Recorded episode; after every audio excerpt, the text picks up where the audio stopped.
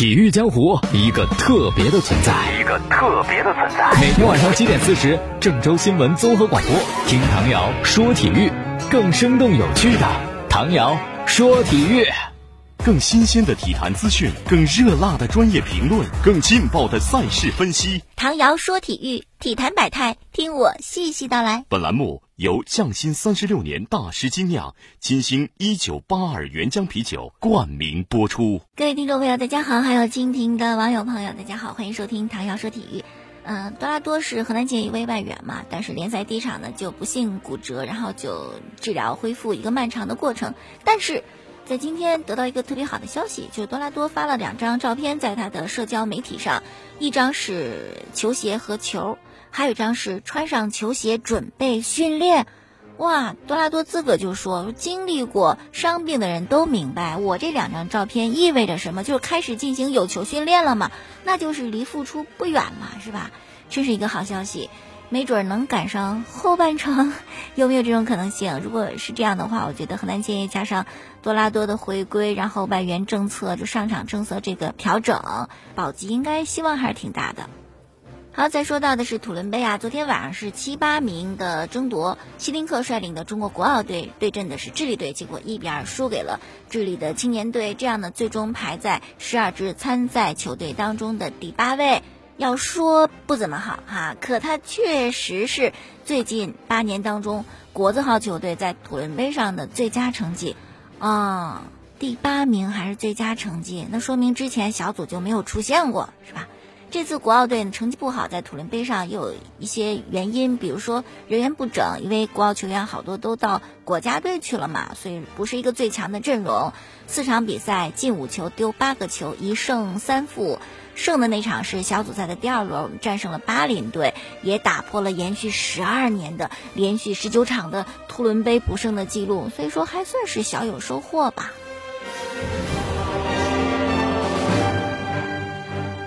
那土伦杯晚上比赛是没有赢，不过今天凌晨女足世界杯的比赛那是赢了。小组赛的第二轮，我们对阵的是小组当中最弱的南非。昨天就讲必须得拿三分，你想小组出线，你连南非都赢不了，那就是空想了啊！结果真的是一比零战胜对手，拿到了关键的胜利。整场比赛，中国女足姑娘依然是占尽优势，可是仍然门前把握机会的能力还是有点差呀。进球发生在第四十分钟，当时张睿传中，李颖垫射破门。这样的话，小组两场比赛结束，中国女足三分净胜球零，净胜球的劣势暂列小组第三的位置。那么最后一轮呢，对阵的是西班牙，如果是不输啊，如果能赢，这个小组出现的希望还是比较大的。女足世界杯呀，踢了没几场，有很多这个热点的话题。先是贾秀全评价王霜，然后就是黄健翔跟球迷打嘴仗。黄健翔呢，先是在输给德国之后呢，发了一篇微博，是这么写的：看人挑担子啊，不吃力。觉得女足比赛失误多的朋友，假如你有一个机会面对面啊，跟女足姑娘踢一场。你就会发现，他们简直个个都像哈维·皮尔洛一样传球随心所欲，个个都像梅西、内马尔一样过人，就像你此刻过马路，个个都像坎特、范迪克一样，那拦截抢断你根本招架不了！一般业余球队顶多就跟专业女足的三队去踢，也就是十五年龄段的这小姑娘们踢场友谊比赛，而且个个还被姑娘们溜得跟傻似的，没几个踢过专业的男足队员压阵，你压根儿连十五岁小姑娘你踢不过。哎，结果这微博发出去之后啊，有些球迷就不乐意了，觉得这不是在替贾秀全辩解吗？这是在替球队输球找借口啊！于是呢，黄健翔就又回了一条，说那些个在这条微博当中感受到我为女足诡辩的，感受到我骂了球迷的球迷朋友。你一定是看球时骂女足踢得不好了吧？你觉得我怼你了？那你有资格骂女足、骂男足、骂一切让你看着不顺眼的球员？那我有点说实话的权利吧？怎么我说个实话你就受伤了？你别看我微博呀，我没求着你看我微博呀，这就生生怼起来了。网上跟网友一番论战之后呢，黄健翔又写一篇比较长的微博，分析女足的现状。他首先就说，有些人看两场球你就。敢批女足的主教练差，你这不是瞎说吗？是吧？他手里又没有当年孙雯、刘爱玲那样的顶尖球星？而且女足现在多少年在亚洲都没拿过冠军，你以为女足还是在一九九九年呢？以现在这样的人员组成，现在的全国选材的基础，短期内想大赛出个好成绩，不可能是吧？现在就得是这套打法管用，抓体能，对抗整体防守，打防守反击，放低姿态去拼，没别的出路，不是当年了。又说到王霜啊，说王霜是很有才华，但问题是过去一年他不在国内啊。他的训练水平没有跟着全队走啊，他的体能也不够用啊，凭啥他一来就得是核心呢？你看今天打南非，打一弱队，贾秀全让他打满九十分钟，拉拉状态，这都已经算计的非常好了，你还想让主教练怎么样啊？其实我觉得，作为球迷吧，都有自己的看法和观点啊，大家在一起争论争论，完全没问题。但争论一定要在文明的基础上进行啊！青梅煮酒论英雄，这个酒呢，可以选择匠心三十六年大师精酿金星九八原浆啤酒。好了，继续来说啊，前几天就讲足协开会，然后要商量新的外援政策，新的 U 二十三的政策。那会儿就说嘛，就正常情况下，可能就是下赛季开始执行。但也有些乐观人士认为会更快啊！结果呢，消息说是第十六轮就开始执行这个新的外援政策，新的 U 二十三的政策。不过呢，解释一下。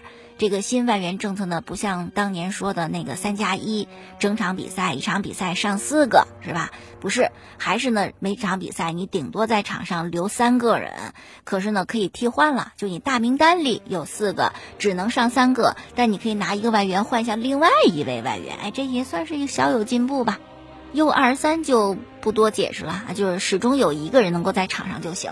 再一事儿呢，关于这个球员的规划的问题，哎，说足协正在为三名外援办理规划手续，埃尔克森、费尔南多、高拉特，哇塞，如果他们真的是到了国足这阵容，呃，日本、韩国应该。不再畏惧了吧？不过呢，高拉特因为他在中国还没有连续生活满五年的时间，所以即便入籍手续办下来，也不能代表国足出战。但是未雨绸缪嘛，提前做准备呗。毕竟你入籍手续办下来之后，你还得等待国际足联的审核，还有段时间，所以咱们就先把这个手续给办下来。那么在这三位外援当中啊，应该是埃尔克森的规划会最快啊，说是即将完成，能够赶上九月份开踢的。世预赛的四十强比赛，而且说埃尔克森还把自个的座名都起好了，叫做艾吉森。哎呀，国足无论是在亚洲杯还是世预赛，面对亚洲一流球队或者是二流球队的时候呢，常常会展现风无力的这种窘境。如果埃尔克森入选，真的可能我们的锋线实力会大大提升。如果这些外援都能够顺利入选，加上李可啊，哎呦，在亚洲层面还真的我们这实力就不弱了呢。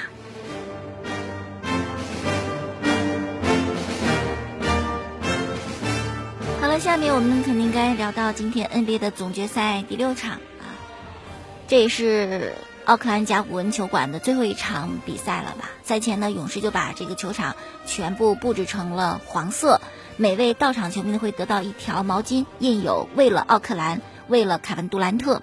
赛前呢，呃，包括库里还穿着杜兰特的训练服啊，进行投篮的训练。参加这场比赛，队员们都。打扮的非常的时尚，库里穿着一身啊白色的西装西裤，很帅气。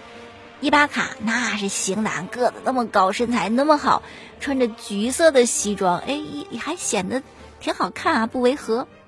球迷也特别捧场啊，因为这真的是奥克兰球馆的谢幕之战，然后就搬到湾区那边了嘛，一个新的球馆，这个就不再用了，所以很多球迷呢就特别珍惜这场比赛。有一位球迷就在。勇士的官网买了两张票，这两张票合计大约人民币九十五点九万元，差不多快一百元了啊！但这位勇士球迷能不能如愿看到勇士赢一场呢？这场比赛也吸引了好多大咖嘛，比如说曾经的猛龙的名宿卡特和麦迪这表兄弟两个人也来到了甲骨文球馆，共同观看比赛。哎呀，当年他们都是在猛龙打球的。梦回一九九九年，如果两个兄弟一直在猛龙队待着，会不会改写猛龙队的历史或者是 NBA 的历史呢？这是总决赛的第六场，之前呢，勇士队在两次总冠军争夺战当中，第六场都有一个人挺身而出，连老板都感激的要给他下跪，这人就是汤普森啊！一六年面对雷霆狂飙十一记三分，一八年面对火箭再飙中了九记三分，帮着勇士晋级。不知道今天这个关键第六场，汤姆森是不是还可以站出来呢？不过有时候呢，中国那句老话怎么说？可以再一再二，没有再三再四啊。赛前有篮球记者预测说：“哎呀，这是甲骨文球馆四十年来的最后一战了。”而且赛前的渲染的氛围就是为杜兰特而战，为奥克兰而战，为四十年的历史而战。激励之下的勇士一定会打得风卷残云，可能一开局就占据领先优势。但是他也说，猛龙队也会比上一场打得更好啊，因为猛龙队没有拿过总冠军啊，这样的球队就对夺冠特别的渴望。第一次面对赛点，因为没有经验什么的，也许会紧张。但是第二次再面对赛点，平静很多之后，猛龙队会打得更好。像上一场嘛，猛龙三分三十二中八，今年可能会有，那今天就有很大的上升空间。所以到底是勇士会赢还是猛龙会赢呢？皮尔斯，那么到底是勇士会赢还是猛龙会赢的比赛之前，保罗皮尔斯啊就评论说，猛龙队今天晚上结束系列赛，猛龙肯定拿到总冠军。杨毅还跟他讲说，哎呀，你这个预测你到底有没有有没有把握呀？你知道吗？在我们国家，在中国，人们都说我跟你特别像，因为咱俩都擅长预测打脸。这个意思就是皮尔斯预测不准呗。那么准与不准呢？现在都知道结果了，准的不得了。猛龙队 NBA 的新王，今天一百一十四比一百一十战胜勇士，拿到了一八一九赛季 NBA 的总冠军，大比分是四比二。